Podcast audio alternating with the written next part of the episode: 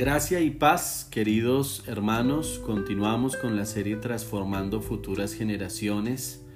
Ayer hablamos de la importancia de marcar la diferencia y de cómo necesitamos un corazón temeroso y obediente. Hoy continuaremos escudriñando las escrituras desde el versículo 30 en adelante y vamos a hablar sobre la importancia de transformar nuestra forma de escuchar a lo largo de las escrituras se anima al creyente a oír y obedecer. Dice Deuteronomio 5:30, ve y diles, volveos a vuestras tiendas, y tú quédate aquí conmigo y te diré todos los mandamientos y estatutos y decretos que les enseñarás a fin de que los pongas ahora por obra en la tierra que yo les doy por posesión Mirad pues que hagáis como Jehová vuestro Dios os ha mandado, no os apartéis a diestra ni a siniestra. Andad en todo el camino que Jehová vuestro Dios os ha mandado, para que viváis y os vaya bien y tengáis largos días en la tierra que habéis de poseer. La voluntad de Dios es que nos vaya bien, pero necesitamos un corazón obediente. Dios en estos versículos dio a Moisés los mandamientos para que Moisés los enseñara a los padres y los padres a los hijos. Pero lo que marcó la diferencia aquí y lo que va a marcar la diferencia en nuestros hogares, en nuestra vida personal, es la forma como escuchamos. Necesitamos escuchar cuidadosamente para poner por obra. Necesitamos un corazón fiel al Señor, temeroso a Dios, para aprender a escuchar correctamente. Sí, escuchamos predicaciones, devocionales, eh, aún la misma Biblia, pero necesitamos cambiar nuestra forma de escuchar. Necesitamos hacerlo de una forma más responsable y de una forma también eh, mejor, o sea, con fe. Hebreos 4, 1 dice, temamos pues, no sea que permaneciendo aún la promesa de entrar en su reposo, alguno de vosotros parezca no haberlo alcanzado, porque también a nosotros se nos ha anunciado la buena nueva como a ellos, pero no les aprovechó el oír la palabra por no ir acompañada de fe en los que la oyeron. Entonces fíjese, fíjese querido oyente, que no se trata solamente de oír la palabra de Dios, de escuchar la explicación de la palabra de Dios, sino que debe estar acompañada de fe, confiando en que es la palabra de Dios, que es lo mejor que nos puede pasar, que para que realmente nos vaya bien y tengamos éxito como Dios lo enseña, necesitamos escuchar con fe. Hoy día hay más iglesias que nunca, más lugares enormes que dicen tener la sana doctrina, pero les sorprendería, querido oyente, que muchos de esos lugares no están enseñando correctamente las escrituras y por lo tanto no están trayendo una transformación correcta al creyente, pero en parte eh, el, que esos lugares se mantengan en parte es culpa de los oyentes, porque no están escuchando y viendo en la Biblia que sea así lo que están escuchando. No están escuchando entonces con fe. La palabra de Dios en 2 de Timoteo 4:1 Te encarezco delante de Dios y del Señor Jesucristo, que juzgará a los vivos y a los muertos en su manifestación en su reino, que prediques la palabra, que instes a tiempo y fuera de tiempo, redarguye, reprende, exhorta con toda paciencia y doctrina. Antes que usted enseñe, exhorte, necesita escuchar la palabra con fe, acompañada de fe, que es lo que va a resultar en frutos dignos de arrepentimiento. Porque hay un peligro. Mire el versículo 3 porque vendrá tiempo cuando no sufrirán la sana doctrina, sino que teniendo comezón de oír, se amontonarán maestros conforme a sus propias concupiscencias y apartarán de la verdad el oído y se volverán a las fábulas. Hoy día pudiera haber predicaciones, pero que no necesariamente son correctas. Por lo tanto, querido oyente, escuche la palabra de Dios con fe, cerciorándose que es así, escuchando atentamente las indicaciones de Dios para su vida y confiando en que va a ser lo mejor que usted puede hacer. Sí, seguir las indicaciones de Dios implica escuchar con atención y con fe, no yendo tras falsas doctrinas, tras fábulas, sino oyendo de verdad, obedeciendo de corazón. Entonces necesitamos transformar nuestra forma de escuchar. Dios les bendiga.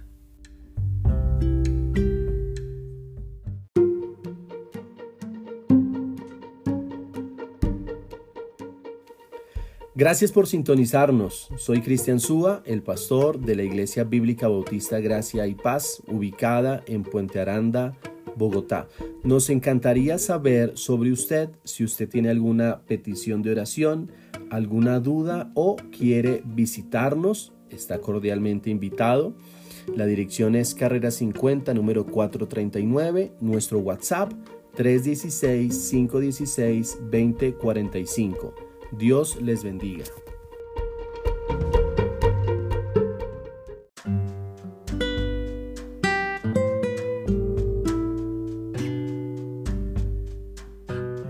Gracia y paz, queridos hermanos. Seguimos hablando de cómo transformar futuras generaciones. Deuteronomio capítulo 6. El día de ayer vimos cómo necesitamos transformar nuestra forma de escuchar del versículo 29 al versículo 33 del capítulo 5. Hoy vamos a ver la necesidad de transformar nuestra forma de practicar, de poner por obra. Dice allí Deuteronomio 6.1 estos pues son los mandamientos, estatutos y decretos que Jehová vuestro Dios mandó que os enseñase para que los pongáis por obra en la tierra a la cual pasáis vosotros para tomarla. Dios manda entonces a practicar ciertos mandamientos, decretos al pueblo en cualquier lugar en donde estuvieran. Manda entonces a obedecer a poner por obra en la tierra que iban a tomar. Cuando hacemos algo de la misma forma, vamos a obtener el mismo resultado. Necesitamos entonces entender varias cosas. La primera es que Dios ama tanto a sus hijos que deja mandamientos, estatutos y decretos por el bien de los mismos, por nuestro bien, para que nos vaya bien en donde estemos, para que podamos mantener nuestra fidelidad a Él. Porque mire lo que dice el versículo 2, para que temas a Jehová tu Dios, guardando todos sus estatutos y sus mandamientos que yo te mando, tú, tu hijo y el hijo de tu hijo, todos los días de tu vida, para que tus días sean prolongados. Entonces, fíjese la conexión que hay ahí tan interesante. Porque anhelamos que el creyente, que la iglesia local ande bajo el temor de Dios, pero fíjese la clave. Cuando escuchamos y ponemos por obra esos mandamientos, entonces vamos a temer correctamente a Jehová nuestro Dios. Dice el versículo 2, para que temas a Jehová tu Dios guardando todos sus estatutos. Necesitamos transformar nuestra forma de practicar las escrituras. Creemos que ese temor va a venir simplemente a orando a Dios, pero según este texto va a venir tras la obediencia. Es decir, entre más obedecemos e identificamos a Dios, más vamos a andar en reverencia hacia Él. necesitamos entonces practicar el gran mandamiento. Dice allí el versículo 3, Oye pues, oh Israel, y cuida de ponerlos por obra, para que te vaya bien en la tierra que fluye leche y miel, y os multipliquéis, como te ha dicho Jehová el Dios de tus padres. Oye Israel, Jehová nuestro Dios, Jehová uno es. Y amarás a Jehová tu Dios de todo tu corazón, y de toda tu alma, y con todas tus fuerzas. Necesitamos practicar entonces el gran mandamiento actuar con un corazón amoroso, actuar con nuestra alma y no con nuestra carne, y actuar con todas nuestras fuerzas para agradarle. Necesitamos entonces entender que el temor de Dios, la reverencia, el respeto, el anhelo hacia Dios va a venir en la medida que obedezcamos sus mandamientos. Va a venir en la medida que entendamos que sus mandamientos no son gravosos, que sus mandamientos fueron dejados para nuestro bien, para que podamos entonces vivir en la tierra anticipando nuestra tierra y nuestra patria celestial. Porque si aquí en Deuteronomio 6 se, se promete una tierra que fluye leche y miel, ¿cuánto más grande es la promesa para el creyente, para la persona que está bajo la gracia de Dios, de el cielo, de aquella patria celestial, de aquel lugar en donde no va a haber llanto, ni lloro, ni enfermedad, ni tristeza, en donde Cristo va a ser el centro. Si es que el pueblo de Israel obedeció en pos de una tierra en este mundo, cuánto más nosotros necesitamos obedecer en pos de lo que ya es nuestro, de lo que ya Dios prometió, que es nuestra patria celestial. Así que transformemos nuestra forma de practicar las escrituras, identificando a Dios como es y amándolo con todo nuestro corazón, alma y fuerzas. Dios les bendiga.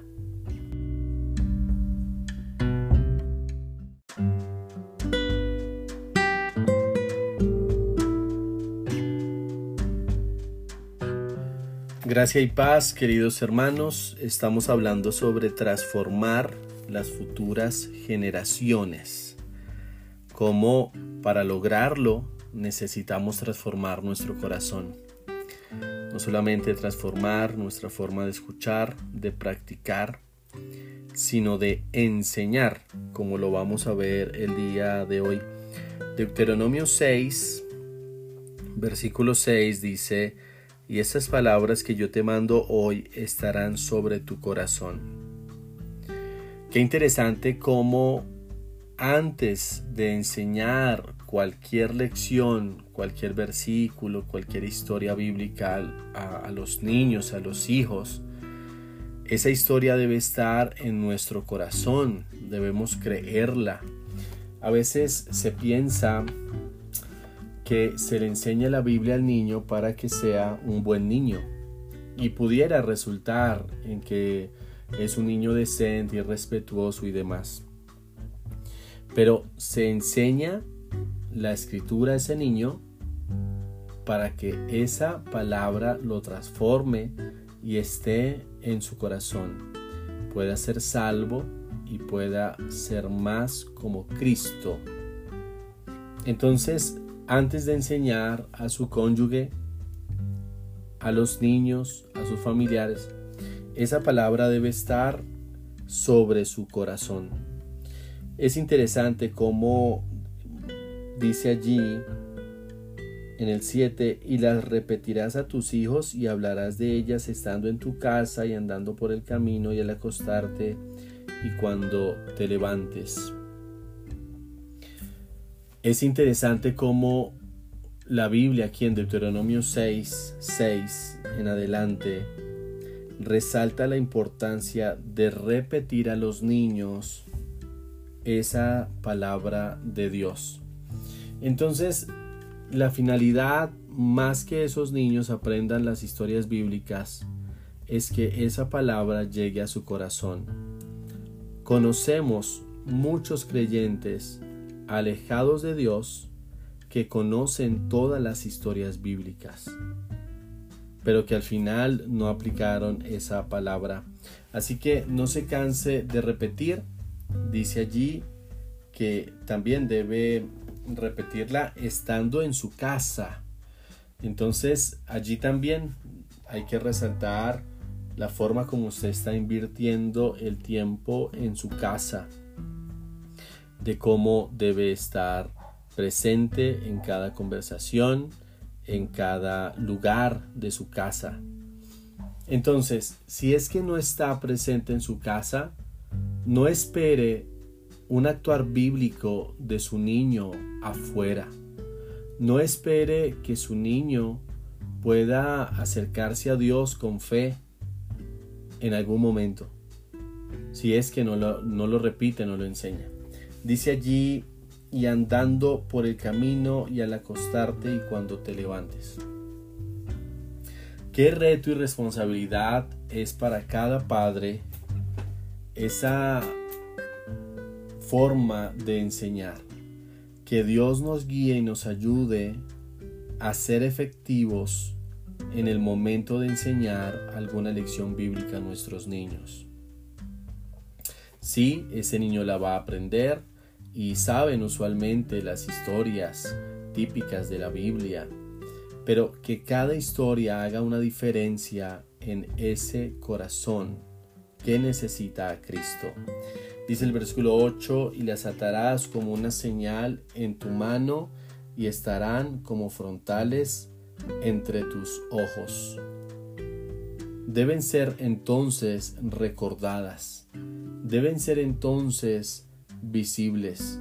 Pero yo creo, hermanos, que lo que está enseñando el versículo 8 es que más allá de tener algo como los judíos hoy día tienen como una cajita que ponen en su frente con unos pequeños pergaminos con la Biblia, yo creo que aquí la enseñanza, más allá de hacerlo literal, era que quería Dios eh, resaltar la importancia de tener siempre presente las escrituras en nuestra mente para vivir piadosamente.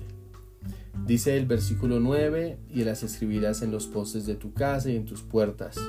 Cuando Jehová tu Dios te haya introducido en la tierra que juró a tus padres Abraham, Isaac y Jacob, que te darían en ciudades grandes y buenas que tú no edificaste. No se canse entonces de enseñar la, Biblia. Repítalas en su casa, en la calle, cuando se acueste, cuando se levante, que sean visibles en los postes, en sus puertas, en las paredes, que su hogar, cada integrante de su hogar sepa por estas prácticas que la Biblia es parte fundamental para la vida diaria. Vamos a hacer entonces eso, hermanos. Vamos a enfocar las escrituras. No nos cansemos de hacerlo, pero que antes que cualquier cosa esté en nuestro corazón. Dios les bendiga.